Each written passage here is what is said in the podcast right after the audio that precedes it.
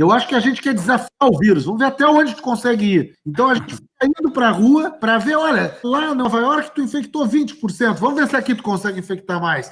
Com uma imunidade de rebanho de 60%, 90% vão ser infectados. Então as pessoas falam como se a imunidade de rebanho fosse o número que termina. Olha, se a imunidade de rebanho for em 60%, só 60% vão ser infectados. Não.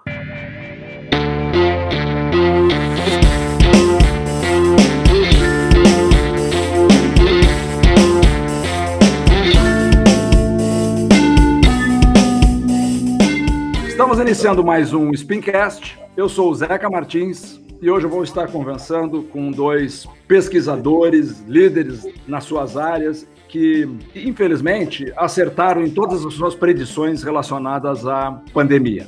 Eu vou falar com o Tomás Conte, que é economista da Unicamp, professor do INSPER e que tem feito desde o início sucessivos estudos nas três dimensões da pandemia, na sanitária, econômica e na social. E vou falar também com uma personalidade assim muito querida que se tornou uma celebridade do bem no Brasil hoje, que é o nosso reitor da Universidade Federal de Pelotas, Pedro Alau. Pedro, como todos já sabem, essas alturas, há quatro meses atrás, fora do Rio Grande do Sul, pouco sabia, mas o Pedro é um epidemiologista de uma escola que tem uma tradição e uma reputação internacional em epidemiologia. E o Pedro aventurou liderando esses trabalhos trabalhos de inquérito populacional, inicialmente no Rio Grande do Sul e depois pelo resto do Brasil. Isso foi feito até a última semana, pelo menos.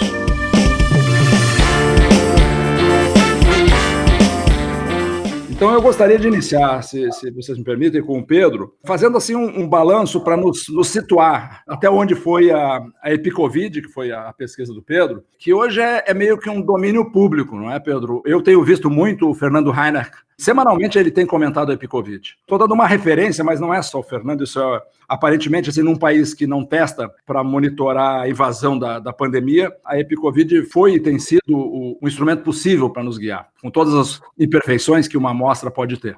Então, Pedro, por favor, dá o teu primeiro trato. Primeiro, dá boa noite, Zeca. Boa noite, Tomás. Satisfação estar aqui com vocês dois para a gente conversar um pouco. Primeiro, eu vou te dizer que eu não gostei muito dessa tua abertura falando do Epicovid no passado. Não, não, não, não. O Epicovid está no presente. Aqui no Rio Grande do Sul nós já fizemos cinco fases. Amanhã começa a sexta fase. Mas não houve uma, uma notícia no jornal ah, dessa agora eu vou, agora eu vou contar, calma. Vocês deram a volta por cima, já entendi. E aí a gente, aqui no Rio Grande do Sul, a gente amanhã começa a sexta fase, já tem oito garantidas. E no Brasil, 48 horas atrás, a gente ficou sabendo que o Ministério não queria seguir nos financiando foi bem desrespeitoso, acho importante dizer isso. O Ministério não se dignou a pegar o telefone, o e-mail, o ofício, qualquer coisa, e dizer: olha, professor, tá bem, a gente não gostou da pesquisa, não gostou dos resultados, não vamos mais financiar. Fiquei sabendo pela mídia, depois por uma entrevista do ministro interino, que foi bem ruim a entrevista. Ele falou que a nossa pesquisa tinha ficado muito regionalizada. Aí eu fiquei pensando, regionalizada do Oiapoque a Pelotas, de Cruzeiro do Sul a João Pessoa. É um regionalizado meio interessante assim. E depois ele acabou dizendo que precisava de que eles chegaram à conclusão que precisava de pesquisas regionais. Eu não entendi, realmente não entendi. Acho que ele não estava preparado para a pergunta. Mas, Zeca, eu estou te dizendo isso porque passou 48 horas, nem isso, e provavelmente amanhã a gente já vai anunciar que o Epicovid segue, vamos anunciar os financiadores e vamos seguindo adiante. Não, Não mas essa, essa, é uma informação sensacional, Pedro. Eu, já tava, eu, já, eu pessoalmente já estava realizando o prejuízo, e aí seria uma quebra de uma série histórica, uma coisa terrivelmente lamentável, mas vocês conseguiram então buscar outra fonte de financiamento para isso, é, é isso? a gente não pode dizer oficialmente ainda, okay. porque assinado, não está definido, mas a gente vai continuar fazendo, o Epicovid vai ficar em pé. Vamos falar a verdade, né, Zeca? Quando a gente começou a fazer o Epicovid aqui, eu estava com o chapéu pedindo trocar todo mundo. Era só o que faltava depois de todo o reconhecimento do estudo, a gente não conseguir recurso para manter. Então a gente vai conseguir, vai manter. Então esse é o meu boa noite aí para todo mundo. Fizemos três fases no estudo brasileiro, depois podemos conversar mais sobre os resultados. Mas agora eu queria que o Tomás nos desse boa noite aí, que eu também tô louco. eu tô aqui mais para ouvir o Tomás do que para falar, já tô cansado de falar. Nós, nós temos que explorar o Tomás, é verdade. Imagina, boa noite a todos. Bom, Pedro, Zeca, uma honra estar aqui. Eu sou leitor aí do Pedro, acompanho o podcast também do Zeca, então uma honra poder estar aqui de novo conversando. Na verdade, eu nem sei por onde começar, porque tanta coisa aconteceu nesse período. Acabei me envolvendo em outros estudos de coisas que eu nem imaginava que ia me envolver. Mas tem umas pesquisas interessantes que estão para sair aí sobre crime durante a pandemia e uma outra sobre fila única do SUS, potencial de vidas salvas com isso, com modelagem e tudo. Acho que vai ser interessante. Mas, bom, é, da parte da situação que a gente está agora na, na, epidemia, como o Zeca falou, eu fico muito triste de várias coisas que eu escrevi lá em abril terem acontecido, que era um cenário não muito otimista. Acho que o principal que acabou acertando que eu estava colocando lá era que, olha, esse índice de isolamento que estão usando não serve para muita coisa, e os índices que a gente tem que que a gente pode usar para comparações internacionais, que eram aqueles de mobilidade do Google, estavam apontando que a gente estava com um isolamento bem aquém do que os países que conseguiram fazer o número reprodutivo da epidemia ficar abaixo de um.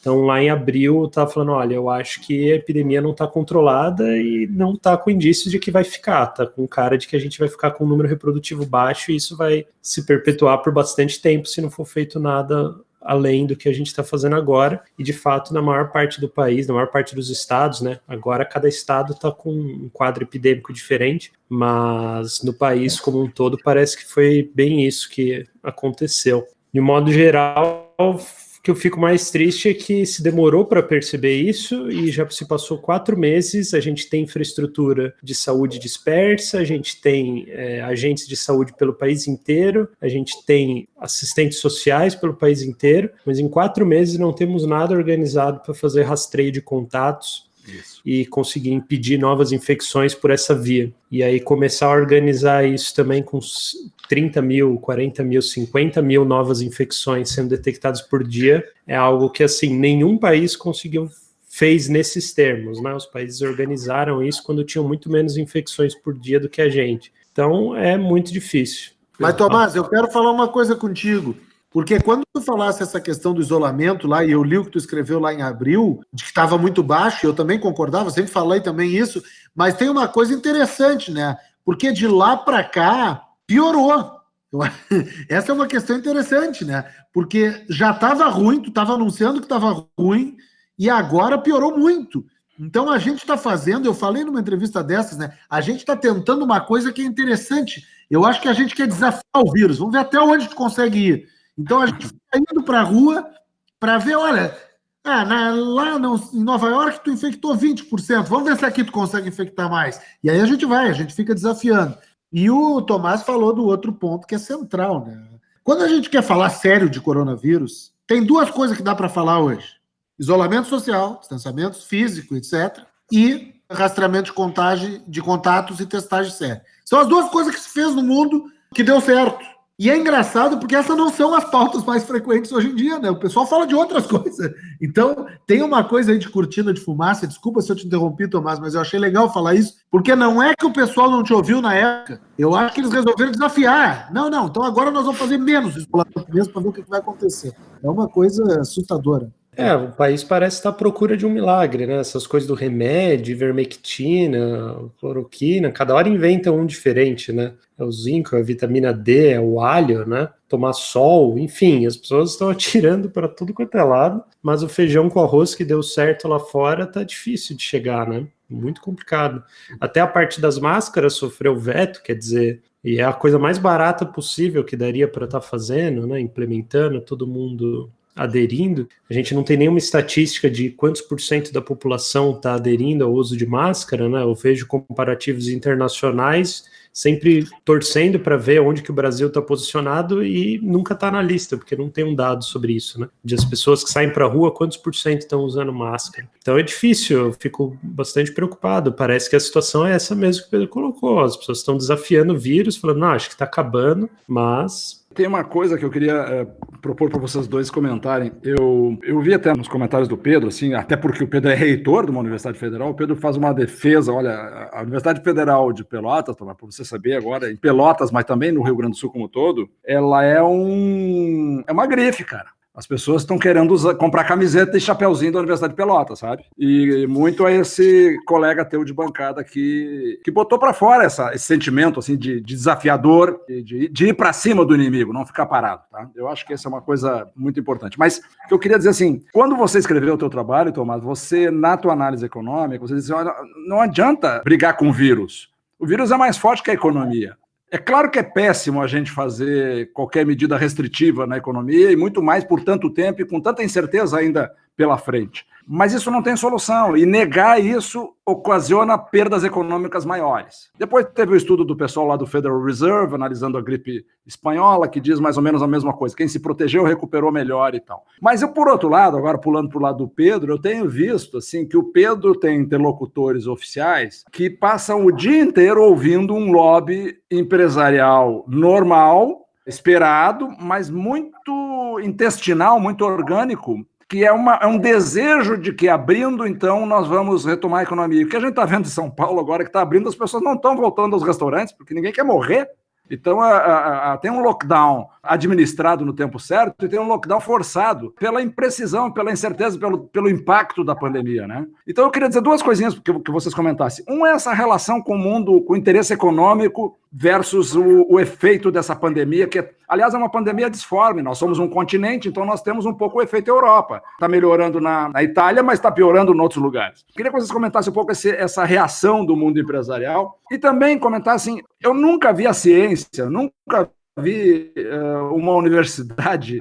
A, a ciência está tão valorizada. Eu acho que vocês certamente não viram, mas eu, na minha geração, tampouco vi. Então, eu acho que essa, esse confronto entre. A ciência não tem notícias boas para dar, senhores, no Jornal Nacional de hoje, infelizmente. Mas a notícia verdadeira é a menos ruim do que a notícia que mistifica, que vende cloroquina, que diz que máscara não, não, não tem efeito, que as pessoas têm que ter liberdade para irem e virem onde quiserem e assim por diante. Então, é o meu pronunciamento editorial, mas eu só me animo a dizer isso porque eu queria provocar a reação de vocês. Não, na verdade, Zeca, só para primeiro falar essa coisa da grife, o FIPEL, tem um ponto que eu queria destacar, assim, uma coisa que me envaideceu. Tem um monte de gente que fala da pesquisa como se fosse a nossa pesquisa. Cara, isso é um troço espetacular. Eu, as pessoas falar a nossa pesquisa, eu, pô, ninguém nunca chamou a pesquisa que a gente coordena de nossa. Eu, eu acho isso uma coisa legal. Mas eu queria, tu sabe, né, Zeca, que eu sou jornalista frustrado, né? Eu queria ter feito jornalista, te falei, eu acho, aquela vez, mas acabei fazendo educação física. Então eu queria aproveitar, porque eu quero fazer um gancho da tua pergunta e fazer uma pergunta para o Tomás. Uma coisa que eu tenho dito, Tomás, que eu não sei se é bobagem ou não, mas eu acho que não é, mas eu queria te ouvir, é o seguinte: se a gente fizesse um lockdown rigoroso, rigoroso mesmo, que é o que eu tenho proposto, botasse a curva para descendente agora, aqui no Rio Grande do Sul, vamos usar o Rio Grande do Sul como exemplo, ou região sul, a recuperação da economia não é mais rápida? Porque os empresários estão fazendo esse, essa discussão do sempre abrir, abrir, abrir. Claro, é, é óbvio, eles estão na, na posição deles. Mas será que não tem como convencer os empresários de que se fechar agora por 20 dias vai ser melhor do que manter aberto nos próximos três meses, enfrentando a curva estabilizada ou na ascendente? E mais, com as pessoas não indo nos lugares. Porque hoje, quando eu olho Milão, as pessoas estão indo nos lugares. Na Alemanha, as pessoas estão indo. Então, não é melhor para a economia, vamos esquecer saúde pública, vamos fazer que a gente não está pensando em saúde pública, mas para a economia não é melhor também, se a gente fizer um lockdown rigoroso agora, pelo menos nos lugares onde o número está estabilizado ou ainda subindo? Pois é, Pedro, assim, lá, lá em abril é exatamente isso que eu insistia muito, né? Eu falei, olha, com os dados que a gente tem e com hipóteses econômicas muito razoáveis, é melhor, faz o lockdown forte, derruba o vírus e com isso, controla a epidemia, você vai abrir mais rápido, retoma mais rápido. É o que aconteceu na Alemanha, é o que aconteceu em vários outros países, né? Coreia do Sul, Japão, Vietnã, Singapura, que estão lá com a economia funcionando tranquila, enquanto a gente está aqui nesse mar de incerteza, ninguém sabe quando que isso vai acabar. Empresário nenhum vai investir nessa situação, né? Se investir, vai investir em negócios online não em coisas que a gente estava fazendo antes. Enfim, Quais são as minhas preocupações hoje, quatro meses depois? Em grande medida, essas medidas de isolamento mais forte, o próprio lockdown, a ideia era ganhar tempo, né? Você faz o lockdown, derruba o número reprodutivo da epidemia, leva o número de infecções lá para baixo, organiza uma estrutura de rastreamento de contatos e aí tendo poucas pessoas serem infectadas por dia, é fácil você conseguir correr atrás de quais são os contatos de cada uma delas e aí você Isso. consegue manter as coisas relativamente abertas, todo mundo de máscara e correndo atrás. Legal. Minhas preocupações hoje. Primeiro, em quatro meses não organizamos essa estrutura de rastreio de contatos. Então aí já é um problema grande. Depois, as pessoas não estão com aquele medo inicial que todo mundo tava, que era Itália, Reino Unido e Nova York colapsando, né? Para o coronavírus e a gente começando a se preocupar com isso, estava todo mundo morrendo de medo, os índices de isolamento eram mais fortes. Passou quatro meses, o índice de isolamento só cai. Qual é a minha preocupação? A gente chegar numa situação agora que é a ocupação hospitalar crescendo muito, chegando quase no limite, que é o que parece estar acontecendo até do, do Rio Grande do Sul, mas você vai saber muito melhor do que eu, mas os últimos dados que eu vi eram bem preocupantes da ocupação de leitos lá. E aí fala, tá, vamos fechar agora. E aí desce todas as leis, põe a estrutura toda para fechar, e aí descobre que a população não está afim né, que a população já está cansada, que é aquilo, sem a coordenação social, né, sem as pessoas aderindo à polícia, não consegue manter as pessoas em casa, né, não tem estrutura para isso. E aí descobre que não dá para fazer e a epidemia fica fora do controle.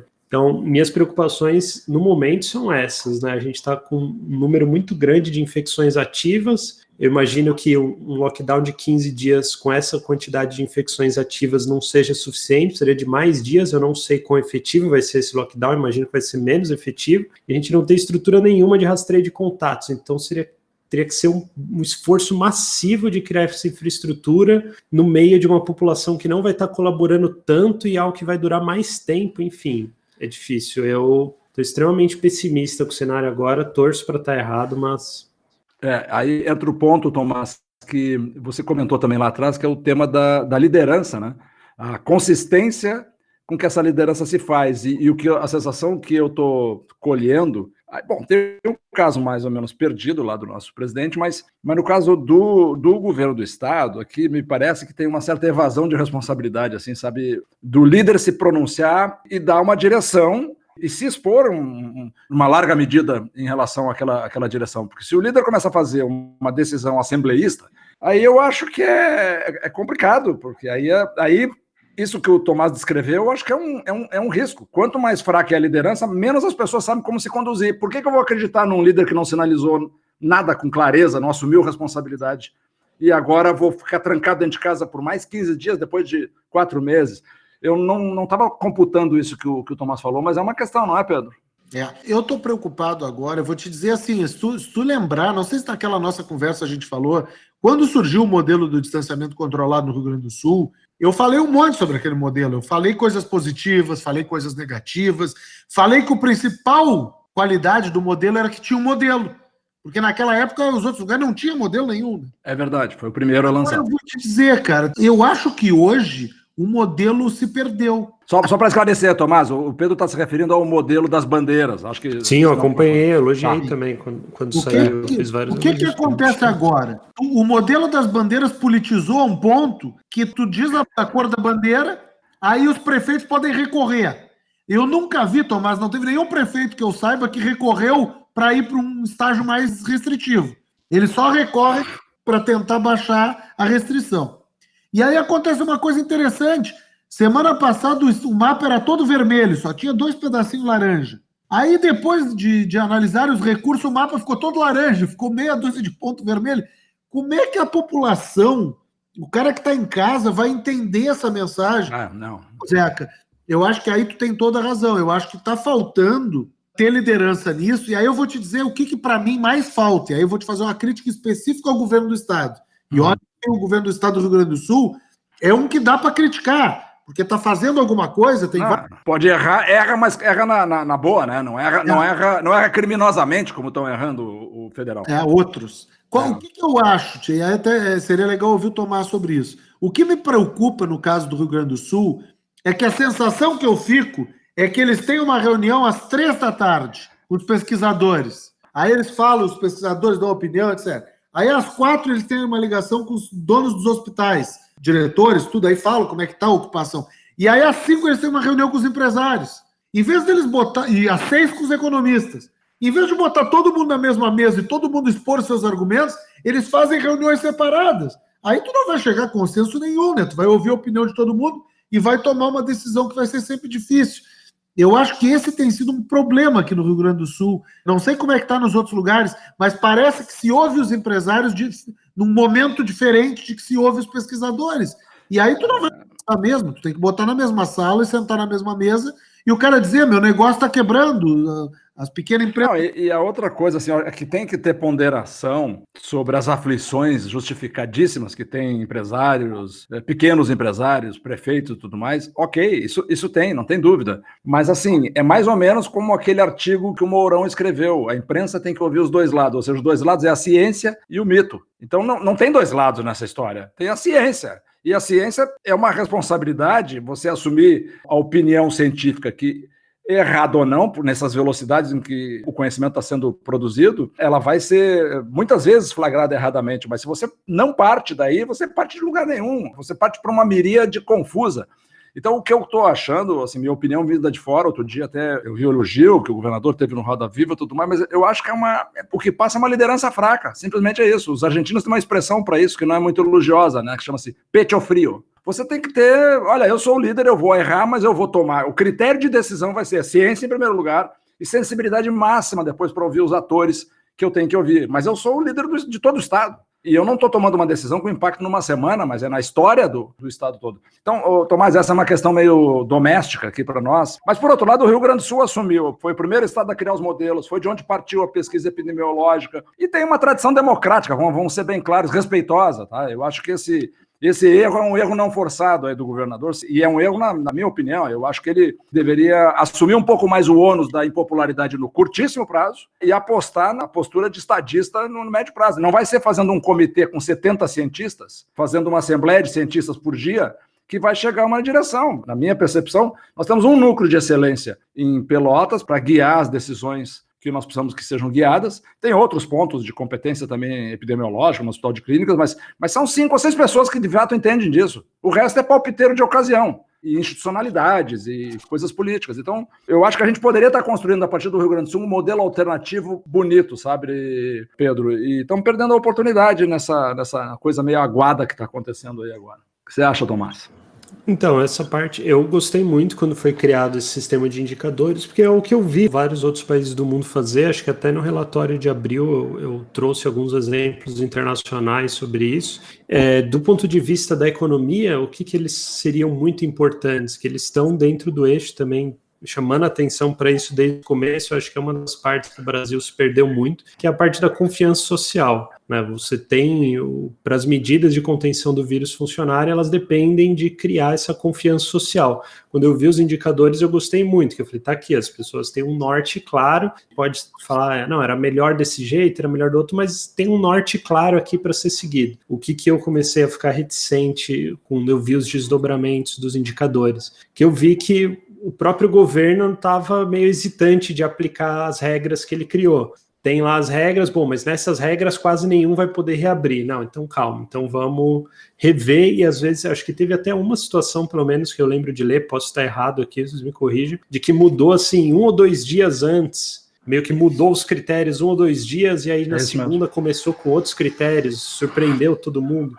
É, esse é o tipo de coisa que fragiliza, né? Você está tentando colocar regras para todo mundo e seguir a própria pessoa, né, a própria instituição que cria a regra, ela mesmo seguir, é algo que te dá poder de barganha. Na hora que vem o cara querendo judicializar, querendo fazer alguma pressão, algum lobby mais forte vem pressionar, você fala: não, a regra está valendo para todo mundo, a gente não voltou atrás, vai ser assim que funciona uma vez que você revê suas próprias regras uma vez, você já meio que abre a porta para essas demandas acontecerem.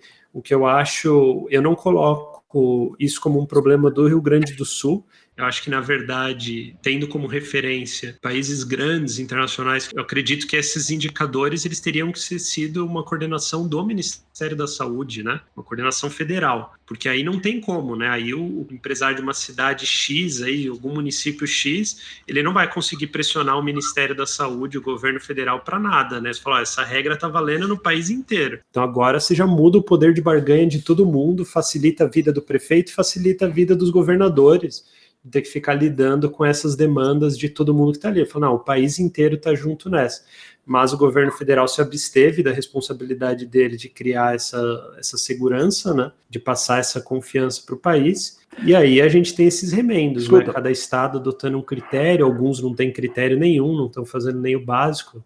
Então, Deixa eu fazer uma difícil. pergunta para vocês agora, só para a gente sair um pouco. Acho que já fomos rigorosos assim com a administração estadual e eu queria olhar um pouquinho mais para o governo federal. Tem denúncia na Corte de Haia já sobre o, a gestão. Aparentemente, do ponto de vista técnico, essa denúncia em Haia não está bem fundamentada, porque hum, a gestão ela tem que mostrar que houve uma deliberação que provocou eliminação de populações sistematicamente para ser um crime lesa humanidade. Mas a gestão poderia sim ser criminalizada na Corte Interamericana. Mas mais recentemente, uma das uma juíza, que é a única brasileira que já foi membro da Corte de Haia, conversando com o Gabeira, diz: olha, se tipificar bem, pode ser que isso seja considerado um crime passível de punição na Corte Internacional de Haia a sensação que a gente tem é que isso não foi bem tipificado. Quem entrou com a ação foi o partido lá do Ciro Gomes, o, PDT. Mas é mais fácil, disse essa juíza, tipificar o, que está acontecendo com a população indígena.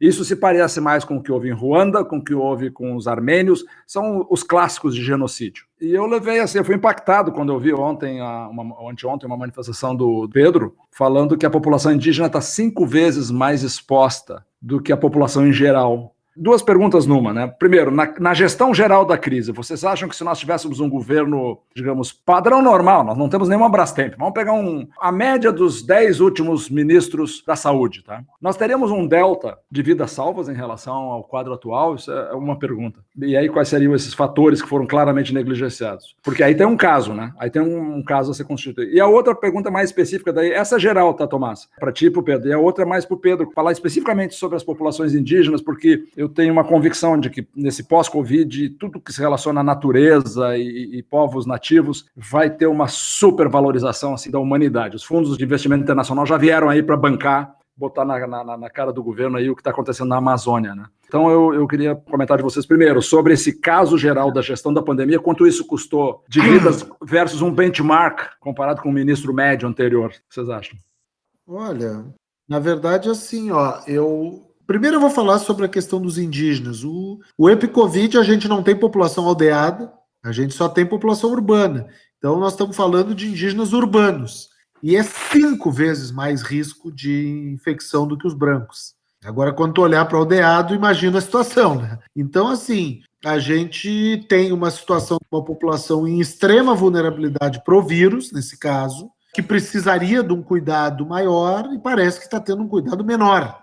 É uma da, existe na, na, nossa área uma coisa que é lei dos cuidados inversos em saúde, que é clássica. Tomás já deve ter ouvido falar, que basicamente mostra, fala uma coisa que todo mundo sabe. Quem mais precisa de cuidado tem menos cuidado. Acaba tendo menos acesso, menos qualidade do serviço, ou seja, as pessoas pobres acabam tendo mais doenças por causa de todos os determinantes sociais, e quando elas chegam para ser atendido, o atendimento é pior ainda. E isso está acontecendo, evidentemente, com a população indígena, com a pandemia. Então, acho que é esse ponto. E eu vou falar só da segunda parte, assim. Em 2012 ou 2011, o Lancet publicou uma série sobre saúde no Brasil. E uma das coisas que foi falada naquela série era de que liderança política é um dos determinantes importantes da condição de saúde de uma população. Então, o trabalho da, da Angela Merkel na Alemanha é um trabalho que, obviamente, que salvou vida. Todas essas iniciativas bem feitas podem salvar vidas. Eu agora não sou capaz, no meio da pandemia, de fazer esse delta e dizer quanto. No final da, da pandemia, nós vamos sentar eu e o Tomás, talvez a gente vá se conhecer pessoalmente, vamos escrever junto esse artigo, porque vai dar para fazer. Porque não é tão complicado assim. É um modelo sofisticado, mas não é um modelo que vai tomar 10 anos para fazer.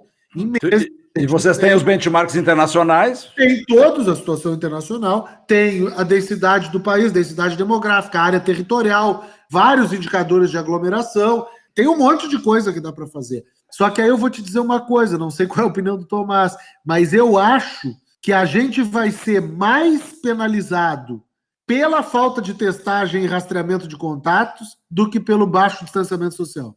A política de testagem, que desde março nós falávamos, o Tomás falava, eu falava independente, gente nunca tinha se visto na vida, aliás, estamos se vendo hoje pela primeira vez, e que era uma coisa nítida, porque os asiáticos já tinham feito, não era um troço que tinha surgido do nada. Aquilo ali podia resolver o problema. Quando eu olho os dados da Coreia, não sei se ainda tá, cara. A última vez que eu vi era quatro mortes por milhão.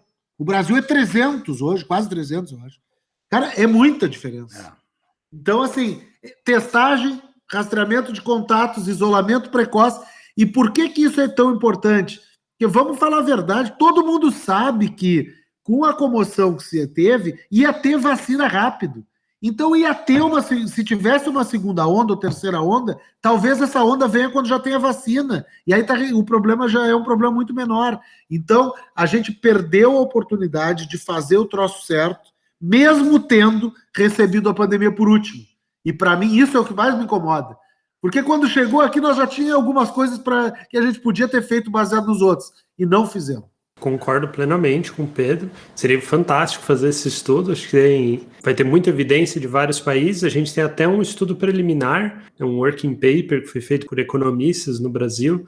Agora me fugiu o nome de quem liderou o estudo, mas que até fizeram um estudo sobre isso, pegando dados de percentual de voto né, nos municípios brasileiros. E aí ele viu lá que quanto maior era a proporção proporção de votos do Bolsonaro, no caso, né? Pior estava o município comparado com os outros, né? Quer dizer, quem estava seguindo as mensagens que estavam no sentido contrário de, olha, isso não é um risco, isso não é um problema, etc., estava sendo penalizado, né? Onde ele tinha mais apoio, esses municípios estavam indo pior. Então já é uma evidência sobre isso, né? De que pessoas estão morrendo de forma desnecessária por conta dessa atuação política que a gente está tendo. Eu, pessoalmente, eu acho que não, não, vamos colocar tudo, porque não dá para exigir perfeição, ainda mais no caso brasileiro, que a gente sabe que o setor público reage de forma lenta, mesmo quando ele reage rápido, a estrutura burocrática é lenta, então você não consegue fazer uma política pública rápida, é só ver aí o auxílio emergencial, né?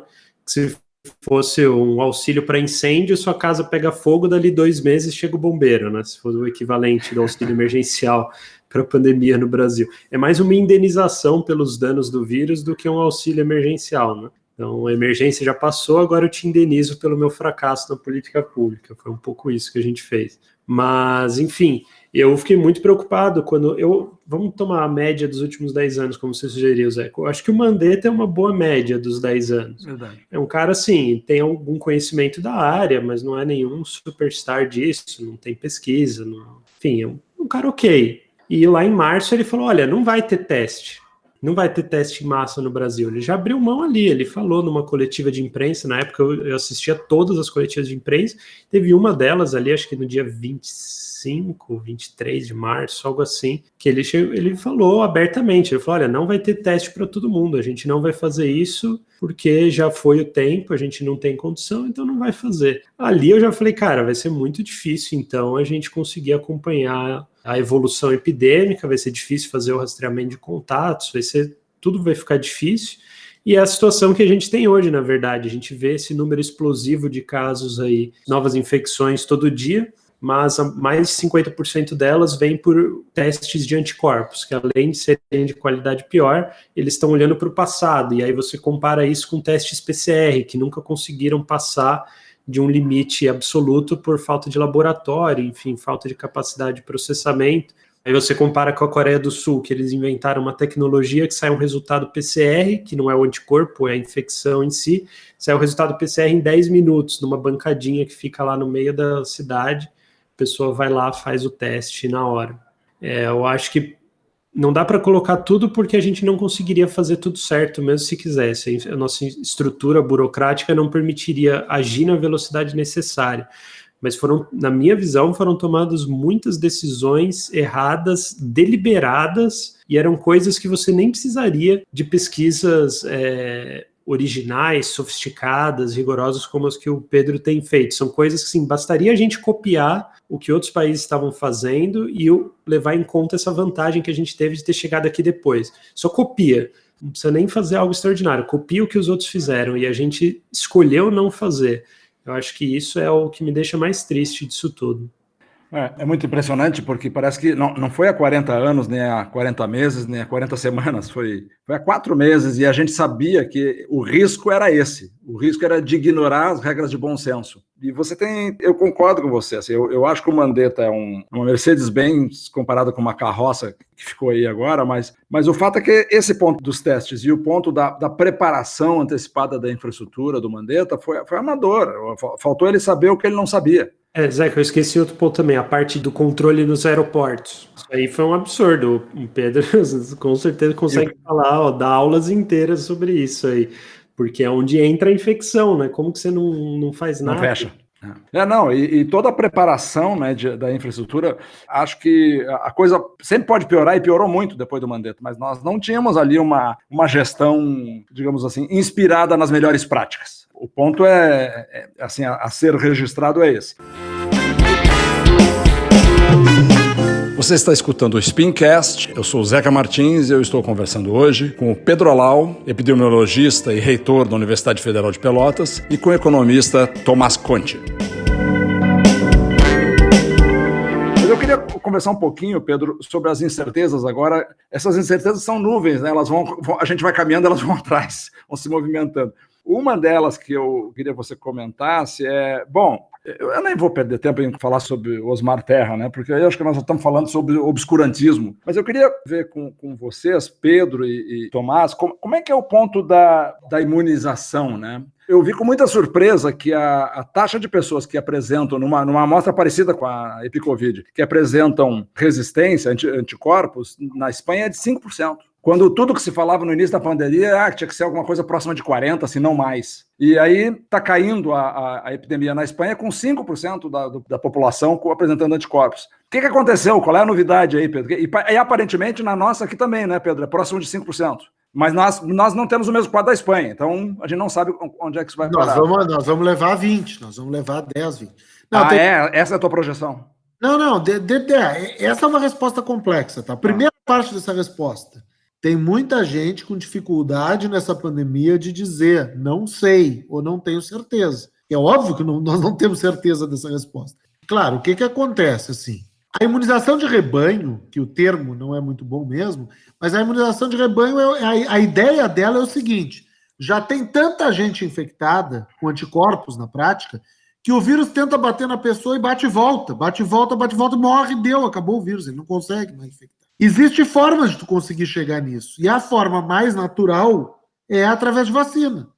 Tu vai dar uma vacina para as pessoas, o vírus vai tentar entrar, a pessoa tem anticorpo, ele volta, bate, volta, bate, volta, bate, volta, acabou o vírus. Ele não consegue fazer uma curva que nem essa curva que ele está fazendo agora. Não tendo a vacina, só tem uma possibilidade. Se todo mundo andar na rua todos os dias, todo o tempo, não, não fizer nenhum tipo de restrição, o vírus vai infectar um monte de gente. Se falava, porque na verdade a imunidade de rebanho existe igual. A questão é qual percentual de pessoas infectadas que precisa para atingir a imunidade de rebanho. Normalmente se fala em 60%. Nas últimas três semanas, começaram a surgir uns estudos sugerindo que para esse vírus a imunidade de rebanho pode ser atingida com 40%. Eu estou arredondando, sim. Sim, sim. Eu estou pegando os artigos que os caras escreveram na Nature, super sofisticado, e estou resumindo em uma frase. Mas é isso. Eles estão dizendo que tem um percentual da população que não sabe bem qual é, que é resistente ao vírus, por algumas coisas que a gente já tem algumas ideias, mas não tem certeza. Então, se 40% da população pegar, ele não consegue, ele atinge a imunidade de rebanho. A questão é o seguinte: ok, aí nós temos uma decisão. Ou eu deixo 40% da população se infectar, e aí ele vai parar de transmitir ou eu faço ele baixar através de distanciamento, de testagem e busca ativa dos casos. Aí é uma escolha que eu tenho que fazer, e é uma escolha muito, muito simples. Se no Brasil 5% da população está infectada hoje, estou inventando o número, mas é por aí, e morreram 80 mil pessoas, se eu quiser elevar isso para 40%, multiplica e tem a continha, está pronto, está resolvido. A outra possibilidade é dizer assim: não, eu vou botar o vírus para dormir agora, vou fazer um lockdown violento, vou botar ele para dormir, que nem a Espanha fez. E quando? Porque, quando, porque tem uma coisa, e aí eu vou voltar para uma frase do Osmar. Tem uma coisa que o Osmar diz que é verdade, que lá no começo o pessoal não deu muita bola, mas isso é verdade. Essas infecções respiratórias virais, elas têm uma tendência a durar 13 semanas. 13, 14. O que eu brigava com o Osmar é que eu dizia para ele, Osmar, é 13, 14 semanas, mas a escala é diferente. Pode ser 13, 14 semanas infectando 40% da população e morrendo 400 mil pessoas, ou pode ser 13 semanas infectando 3% da população e morrendo 6 vezes menos, 7 vezes menos. Esse ponto é, é a questão. Então, o que, que aconteceu na Espanha? Lockdown rigoroso, botaram para baixo, não teve uma nova onda ainda, então botaram o vírus para dormir com pouca gente infectada. É essa a questão. E a teoria na Espanha é que eles vão botar o vírus para dormir mais definitivamente quando tiver a vacina. Então, na verdade, na Espanha não houve a resistência da manada. Claro houve... que não. não. Único, olha, tinha um dos poucos lugares do mundo que talvez tenha a tal da imunidade de rebanho. Se esses artigos mostrarem, se confirmar essa teoria de que tem um percentual da população que é, que é resistente e, portanto, a imunidade é atingida com 40%, talvez seja Manaus, que basicamente fez muito não pouco. Não fez nada. Soltou e Manaus, um monte de gente pegou, a nossa pesquisa mostrava lá 20%. Só tem um detalhe técnico que tem que falar aqui, porque senão eu não sou pesquisadora, eu sou ativista só. Os anticorpos começou a surgir uma literatura mostrando que depois de um tempo de uma infecção leve, tu não tem mais anticorpos suficientes para o teste detectar. Tu continua imune, mas tu não tem anticorpo suficiente para o teste detectar. Então, quando o estudo da Espanha diz 5%, pode ser que seja um pouco mais do que isso, porque algumas pessoas que tiveram a epidemia lá no começo, 60, 80 dias atrás, e tiveram um quadro muito leve, pode ser que quando eles fizeram o N-Covid, não tenha sido capaz de detectar. Então, mesmo. E assim... qual é o percentual dos, dos ditos protegidos pela célula T que nem, nem desenvolvem o. Não se sabe ainda. Não se sabe ainda, né? Não se sabe ainda. Mas há uma. Mas há uma. Está havendo crescendo a presunção de que tem um espaço importante nisso aí, né? Está crescendo, tem. Tem, tem um uhum. pessoal. Esses dias eu tive uma chamada com um infectologista bom lá do Einstein, e o cara me disse: Olha, Pedrinho, vou te dizer uma coisa. Eu não tenho certeza ainda quanto é, mas eu vou te dizer: deve ser entre 20% e 30% da população. Não está certo, tô, não vou nem falar o nome do cara, porque daqui a pouco eu tô sacaneando, mas assim, acho que é por aí. Tomás, vai, eu falei demais. Não, é até, é até difícil comentar alguma coisa além, porque aí, enfim, estamos falando com o Pedro aqui, ficou até sem jeito de comentar não, alguma coisa da imunidade de rebanho, mas enfim, o que, que eu, sei lá, posso tentar comentar alguma coisa sobre isso. Mas você comentou em é... alguns momentos, se tu me permite te sugerir, Tomás, alguns momentos você fez, uh, elaborou insights em cima das análises estatísticas aí, viciadas e enviesadas para onde os fatos estatísticos foram criados para justificar uma convicção política. Em alguns Sim. momentos você foi lá e desmascarou isso aí. Fala sobre alguma dessas Sim. coisas. Não, essa parte da imunidade de rebanho, por exemplo, incômodos que eu tenho nessa discussão. Primeiro, a, esse limite da imunidade de rebanho, como o Pedro bem colocou, é isso: o vírus quer infectar uma nova pessoa, mas ele acaba esbarrando em um percentual relevante de pessoas que já é imune, não consegue passar, e aí, se em média cada pessoa infectada infecta menos de uma pessoa, com o tempo a epidemia deixa de existir. Né? Então, se eu sou infectado e passo para dois, esses dois passam para quatro, você tem uma epidemia super explosiva. Se cada um, tá pass cada um passa para mais um, ela não fica explosiva, mas ela também vai contaminar todo mundo. Agora, se fica em 0,9, aí pronto, uma hora ela acaba vai ainda infectar, mas qual que é o ponto? Ainda vai infectar muita gente. Ela vai acabar, mas você passa de uma. Você tem 10 pessoas, agora passa para 9, de 9 passa para 8. Ela vai diminuindo, mas ela não acaba. Então, o que, que acontece quando a gente fala desse limite de imunidade de rebanho no debate público, assim, de forma mais ampla? Eu, eu fiz um texto sobre isso no meu blog, até para explicar isso lá em, em abril, né? É, em abril, no começo de abril, que o Osmar Terra estava vindo com essas, né? Aí eu fiz um texto sobre isso. Quando começa a imunidade de rebanho, é quando ele encontra essa quantidade de pessoas e fica abaixo de um por força maior. Olha, já tem gente demais imune, então agora fica abaixo de um esse número. Mas a epidemia não acaba ali. Tem o que eles chamam do overshoot, que é, olha, você atingiu a imunidade de rebanho, só que agora o vírus vai continuar passando de forma muito mais lenta, mas ele continua passando. Com modelos epidemiológicos simples, uma imunidade de rebanho de 60% da população né, que foi infectada criou anticorpos, ainda vai mais 30% da população vai ser infectada. supondo uma população homogênea, enfim, os pressupostos de um modelo super simples. Ainda vai mais 30% vai ser infectado. No final, com uma imunidade de rebanho de 60%, 90% vão ser infectados. Então as pessoas falam como se a imunidade de rebanho fosse o número que termina. Olha, se a imunidade de rebanho for em 60%, só 60% vão ser infectados. Não. Se o limite é 60%, é a partir dali que a velocidade da epidemia vai diminuir por força maior e aí mais devagar, mais X% das pessoas vão ser infectadas. Então, é algo extremamente preocupante. Esses números foram todos pensados não para ser usado como, olha, a gente vai perder de quanto? Vai, vai ser um 3 a, 3 a 0 ou um 7 a 0? Mas foram pensados para você fazer conta de quantas vacinas produzir e quão rápido você tem que vacinar as pessoas para impedir uma nova epidemia, não é, Pedro? Você pode me corrigir se estiver falando bobagem, mas que eu, que eu li foi isso. E estão colocando isso como, ó, tá vendo? Vai, vai morrer só até aqui, né? A gente vai perder com 20% infectado, a gente vai perder com 60% infectado, mas é uma derrota, né? Ninguém aguenta mais. Se pelo uma de Deus, prova, Pedro falou aí, 5% infectado. Se a gente for chegar em 40, quem que aguenta oito vezes isso do que a gente já viveu? Isso é maluco, né? Pelo amor de Deus, vamos organizar o rastreio de contatos aí, ninguém aguenta oito vezes isso. Não, e, e, se fizer uma prova com os alunos do, do, professor Osmar, quando ele fala da imunização de rebanho em 50% ou 60%, eu apostaria que 10 em 10 diriam que é, é, é o limite de contaminação. Esse raciocínio contraintuitivo para o leigo que o Tomás acabou de demonstrar aqui, Pedro, mostra que se a imunização acontece com 60%, é porque 90% será contaminado. Esse dado. Sim, claro. Na verdade é que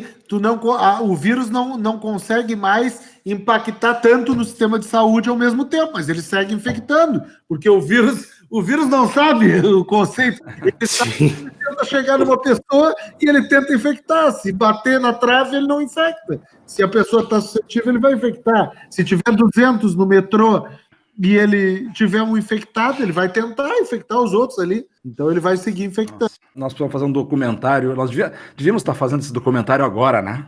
É. Eu, tá aí uma ideia. Tá aí uma eu ideia. vou escrever o livro do Epicovid, isso eu posso te garantir. Depois que esse troço acabar, só quando acabar de verdade, não esses miguezinhos aí, quando acabar, eu vou me sentar e eu vou escrever o livro do Epicovid. Vai ser um troço assim espetáculo. E tu, e tu vai contar tudo? Ah, eu vou contar. Depois eu, queria, eu queria muito saber como é que são aquelas a preparação das entrevistas coletivas que tu faz junto com aqueles com aquela tribo sinistra que tem lá em Brasília. Eu queria muito que tu contesse. Eu queria muito imaginar como é que treina com aqueles caras lá para falar uma versão convergente para as pessoas. vai, ser, vai ser um bom livro, eu posso te garantir. Não sei quando, não sei se eu não vou ter que escrever e ir embora, mas é, eu não sei se não é melhor tu escrever de fora esse negócio aí. Mas só uma, uma coisinha, Pedro, vamos explorar um pouquinho mais esse, esse assunto aqui. Tem uma brasileira que é vice-presidente do maior centro de investimento em tecnologia de saúde, e não só de saúde, segurança também, dos Estados Unidos. O nome dela é Luciana Borio, ela é uma médica, ela é infectologista, ela é vice-presidente da Incatel. Ela deu uma entrevista recentemente e ela, a previsão realista dela é de que a gente vai viver em estado de pandemia pelo menos até meados do ano que vem. Ela fala em julho, agosto, setembro. Por que, que ela diz isso? Porque ela diz que a, a descoberta da vacina é, uma, é um elemento de tranquilização, mas entre descobrir a vacina e distribuir a vacina, fazer com que ela seja acessível, em alguns casos são dois shots, não é uma vez só, é o trabalho mais desafiador. O trabalho até agora se faz dentro do laboratório, agora é engenharia social que é tudo que nos faltou: liderança, convergência e uma boa logística de, de, gestão. Como é que vocês veem isso? Porque a precificação na economia é, é mais fácil, porque os, os, agentes econômicos eles estão sabendo o que a, o que a Luciana está sabendo, mas o povo de governo, em geral, é a agenda da semana, é como é que vai repercutir o que eu vou dizer, essas coisas todas. Mas aparentemente, fora da, da política e da, da irrealidade, da realidade paralela que esses caras criam, nós vamos viver sob pandemia pelo menos mais um ano. A verdade é essa. Vocês concordam com esse prognóstico? Vocês são mais otimistas do que, do que a Luciana? Olha, cara, eu, eu tenho evitado, né, Zeca? Tu vai ver, tu vai te lembrar que a minha manifestação tem sido sempre a mesma, né? Eu tenho evitado de muito longo prazo. Mas o que eu tenho ouvido, e eu tenho olhado com calma as entrevistas dos pesquisadores, especialmente de Oxford, que estão envolvidos na coisa da vacina, é que a vacina não vai ser quick fix mesmo. Primeiro que é uma vacina por definição imperfeita, e por ser imperfeita, ela vai precisar talvez de novos shots. A gente não sabe quanto tempo vai durar a imunidade conferida por ela, isso não sabe ainda. E aí entra nesse ponto que tu está trazendo, que é um problemaço que é uma coisa é tu ter intervenção, outra coisa é tu implementar a intervenção. A implementação é um baita do desafio. Então, assim, eu acho realista a previsão dela de que a gente vai conviver. Para a gente dizer que coronavírus é coisa do passado, como a musiquinha aquela dos adolescentes, eu acho que vai um tempo ainda. E não, não tenho nada contra a previsão dela de um ano. Não, é. não feito as minhas, porque eu não, não tenho. É porque ela fala muito em idas e vindas, é, é. picos e vales nesse negócio, que é eu mais ou menos. Eu fiquei meio, fiquei meio incomodado com aquele troço do Imperial College, lembra que a gente falou? Claro, claro. O pessoal foi meio mal. Então, assim, eu não estou trabalhando muito com essa coisa das previsões de longo prazo, mas eu acho que é uma previsão bem razoável, olha. Eu achei coerente o que ela fala. É, não vamos imaginar que vai aparecer o Harry Potter com uma varinha, né? Não vai, né? É, isso é algo que eu tenho destacado nas últimas duas semanas. Aí eu estou batendo bastante nessa tecla, porque está saindo muito essas pesquisas sobre os testes clínicos com a vacina. Em geral, a gente está tendo bons resultados, o que é ótimo, todo mundo ficou otimista. Qual é a minha grande preocupação? O esforço mundial que está sendo feito para pesquisar uma vacina que seja eficaz é algo sem precedentes. Assim, a gente tem literalmente assim, as melhores cabeças do mundo estão dedicadas nisso. Então, tantos meses a mais, tantos meses a menos, mas vai sair uma vacina, porque não é possível, assim, a não ser que seja do ponto de vista assim objetivo, né, do sentido mais natural do termo, seja impossível uma vacina contra o coronavírus, o que aparentemente não é o caso, mas a não ser que seja impossível, isso vai sair, porque tá, as nossas melhores cabeças estão dedicadas a isso. Agora, a economia da vacina já é conhecida. Então, dependendo da vacina, ela pode precisar ser transportada em, em refrigeramento de menos 50 graus. Quantos caminhões a gente tem para fazer isso? Tá, isso não depende de pesquisa nenhuma, isso é um número muito objetivo, que a gente já devia saber qual é, ou já deviam estar tá perguntando qual, qual é para o governo. Tá, o Brasil tem postos de saúde espalhados aí pelo país inteiro, tem estrutura do SUS que vai ajudar para caramba. Legal, ótimo, mas numa campanha normal de vacinação que a gente tem, quantas pessoas são vacinadas em quanto tempo? Em três meses a gente consegue vacinar quantos nessas campanhas anuais que a gente faz? Ah, 2 milhões de pessoas. Cara, então isso é um problema. Então você precisa multiplicar por 10 a escala desse negócio e você tem seis meses para fazer isso. Quando chegar a vacina, você tudo isso já tem que estar respondido. Não pode ser igual ao auxílio emergencial, que olha, levou dois meses para aprovar esse negócio. Agora que vocês vão ter que receber, tipo, na semana que vocês vão ter que receber, vamos pensar como que a gente vai organizar a fila ali na frente do banco. Não, não, não é assim. assim. Quando a vacina estiver pronta e estiver produzindo, toda a logística de distribuição já tem que estar perfeitamente organizada. Então, eu sou extremamente otimista com a vacina sair em prazo recorde, eu acho que vai sair, tem todos os indícios disso, mas eu atualmente eu sou extremamente pessimista com a outra parte, com essa parte da distribuição, porque é a parte que não depende das mentes mais brilhantes do mundo, depende do pessoal que está no governo agora, estão longe de ser as pessoas mais brilhantes do mundo, que já não, em quatro meses não organizaram a, o rastreio de contatos, quando era algo claro e cristalino. Pedro destacou, a gente já sabia, chegou aqui depois, todo mundo sabia que tinha que fazer. Em quatro meses não fizeram. Então, minha preocupação é essa. O cenário que eu acho mais preocupante é a vacina já sair, a vacina sair, a vacina ser eficaz. O mundo inteiro está vacinando e o Brasil está vendo fila, está vendo gente desesperada para ter vacina, está vendo caos logístico, está vendo gente amontoada em posto de saúde, vacina estragando por falta de refrigeração. Esse é o cenário que eu não gostaria de ver, e eu acho que ele só não vai acontecer se a gente cobrar muito, se a imprensa for atrás e bater na tecla que os caras têm que organizar isso, eu acho que se não for atrás, por autonomia deles, eu acho que não sai. Bom, mas isso talvez vocês estejam criando uma pauta agora, que além da crítica, talvez precise alguém step up e escrever um manual sobre como se preparar para isso acontecer. Eu fiquei pensando no, na, na competência dos nossos epidemiologistas, Pedro. Se não é o caso de criar um documento agora para pautar, talvez menos o governo e mais a opinião pública, como disse o Tomás, sabe? De novo, gente, a gente ninguém estava preparado para uma pandemia e ninguém está treinado para processar uma pandemia. Então, quando a gente ouve falar de vacina, hoje falar, a gente ouve falar do mocinho que a cavalaria que vem salvar o mocinho. Só que não é verdade, 60% do esforço até essa vacina imunizar pessoas ainda não aconteceu depois que a vacina estiver pronta. Primeiro que o Brasil tem que ter acesso. O breakdown aí que fez o Tomás sobre o problema de, de distribuir, assim, acho inspirador até, se não fosse trágico, mas é, ele é lúcido. Mas antes disso tem o acesso à vacina ainda, né? Quem é que está negociando em nosso nome? Quem está se antecipando? Qual é o foro em que isso está sendo tratado? Eu queria que tu comentasse isso, Pedro, e já fizesse o endereçamento do teu comentário final. Que tem que ser otimista, tem mais essa. Tu vai sair do tema das dificuldades da vacina para fazer um comentário otimista, porque a gente só fecha com comentário otimista. Não, vamos lá. Primeiro, assim, a coisa das vacinas, eu acho que os epidemiologistas podem assumir isso junto com economistas, junto com empresários, tem muito empresário no Brasil que entende logística. Vão ter que chamar esses caras para conversar. A Ambev é uma empresa de logística? É, entende? Nós vamos ter que chamar esses caras, fazer um plano. Só vou te pedir que na representação dos epidemiologistas seja outros, porque. você, senão teria que espichar o Pedro, daí não dá. Para o lado eu estou espichando. Deixa eu acabar com uma coisa otimista, então. A minha parte para deixar o Tomás encerrar. Aliás, Tomás, foi um prazer te conhecer.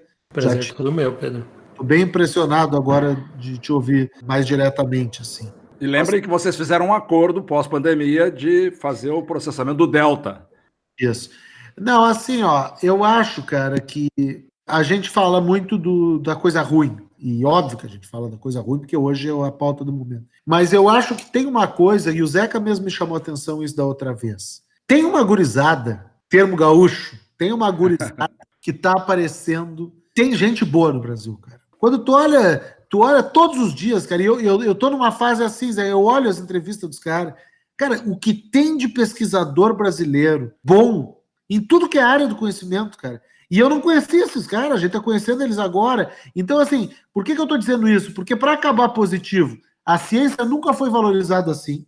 E vou te dizer mais. Uma coisa que o Tomás e tu acabaram de dizer. Tá bem que o governo não queira mais investir em ciência no Brasil mas a opinião pública vai cobrar. Então, assim, eu acho que nesse momento, o efeito colateral da pandemia vai ser que vai ser difícil para um gestor continuar investindo um pouco em ciência e tecnologia como se investe no Brasil. Eu acho que a população vai cobrar, e quando a população cobra, não tem escolha, porque senão não se elege. Então, para ter uma, uma, uma, finalização não pessimista, a minha finalização é essa, Zé.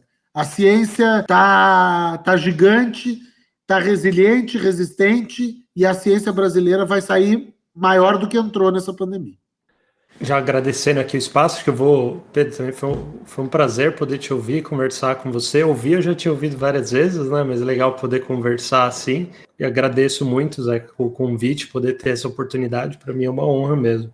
É difícil, viu, pensar em algo otimista, sendo bem sincero. Não, não que eu tenha dificuldade de ser otimista, na verdade, a maior parte das críticas que eu recebi ao longo de toda a minha trajetória acadêmica foi de ser otimista demais, mas eu tento ser realista, assim, o que, que eu acho que pode estar tá saindo de bom de estudo. Acho que concordo com o Pedro que a questão da, da ciência, eu acho que ela foi valorizada. Eu acho que agora existe uma pressão muito maior também, falando não só do ponto de vista do público, né, da população, da opinião pública ter mudado com relação à ciência, está cobrando mais, está querendo mais boa informação, mas eu vejo também dentro da academia uma mudança muito grande sobre isso né, falando de colegas meus, né, na saúde eu imagino que isso seja muito menor, mas nas ciências sociais em geral, mesmo nas ciências sociais aplicadas, existia uma resistência muito grande à análise de dados, a métodos empíricos, a tudo isso, que morreu muito rápido, assim, toda a resistência que a gente tinha em relação a isso, de falar, cara, tem que estudar programação, você tem que entender como que faz um modelo, porque o modelo é importante, rapidamente as pessoas deixaram todas as críticas infinitas que elas tinham a isso, rapidamente deixaram de lado e perceberam que não, realmente, não dá para dar tiro no escuro quando os problemas são grandes desse jeito. E a gente acabou vendo que uma série de outros problemas são grandes desse jeito, né? A gente que não se dava conta. Então a epidemia só é mais rápido e mais dramático mas ela também mostrou, cara, como que, como que tem gente sem acesso à água potável, onde que a gente está falhando, né? Como que a gente organiza isso mais rápido, as comunidades indígenas, como que a gente não pensou nisso antes, tem que estudar, quem que vai saber disso? O antropólogo que vai saber, tem que trazer os caras para o debate. Tive uma conversa incrível com um urbanista, né, arquiteto urbanista, que já falou do problema da ventilação lá no começo de abril, falando, olha, como que a gente faz na, nas favelas e nos aglomerados urbanos que não passa ar direito, como que a gente organiza isso? Então, acho que o otimismo que eu tenho, como concordo com o Pedro que é da pressão pública, mas acho que a academia vai mudar por dentro também. Eu acho que a gente vai fazer mais redes interdisciplinares e vai ter uma pressão maior entre nós, cara. Tem que aumentar a qualidade, tem que fazer trabalhos melhores, tem que discutir internacionalmente e não é falta de boas cabeças. A gente tem boas cabeças mesmo. Eu estava com uma enorme expectativa, tá? Porque para mim era somar um mais um, eu já participava, meu resultado tinha que ser três. Mas eu acho que a gente, a gente multiplicou isso, tá? Eu acho que foi realmente muito bom o papo. Mas um vezes um é um. Um vezes um é um, eu sei, mas é mais, mais um mais um. No nosso caso aqui, a nossa equação um mais um era para ser três, mas já virou quatro ou cinco.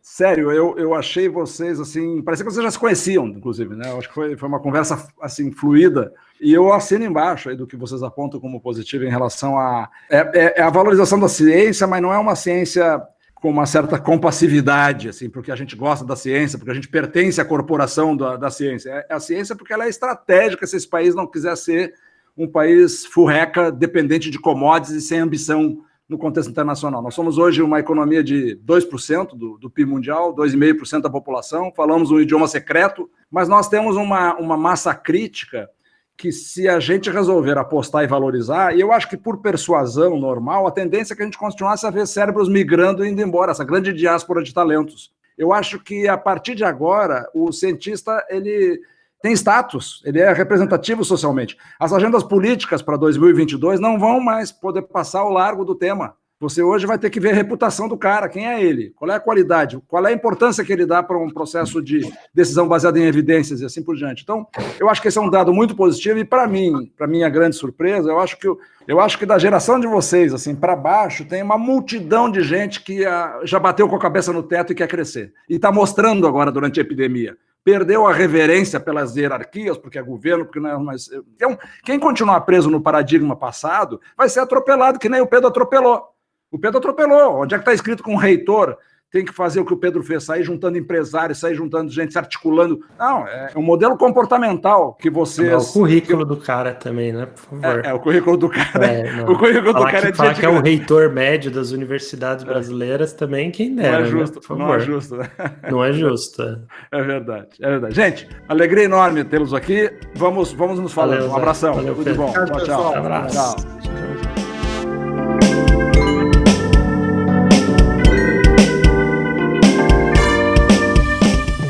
Esse foi mais um Spincast. Eu sou o Zeca Martins e hoje nós tivemos um painel com o epidemiologista, reitor da Universidade Federal de Pelotas, Pedro Alau, e com o economista Tomás Conte.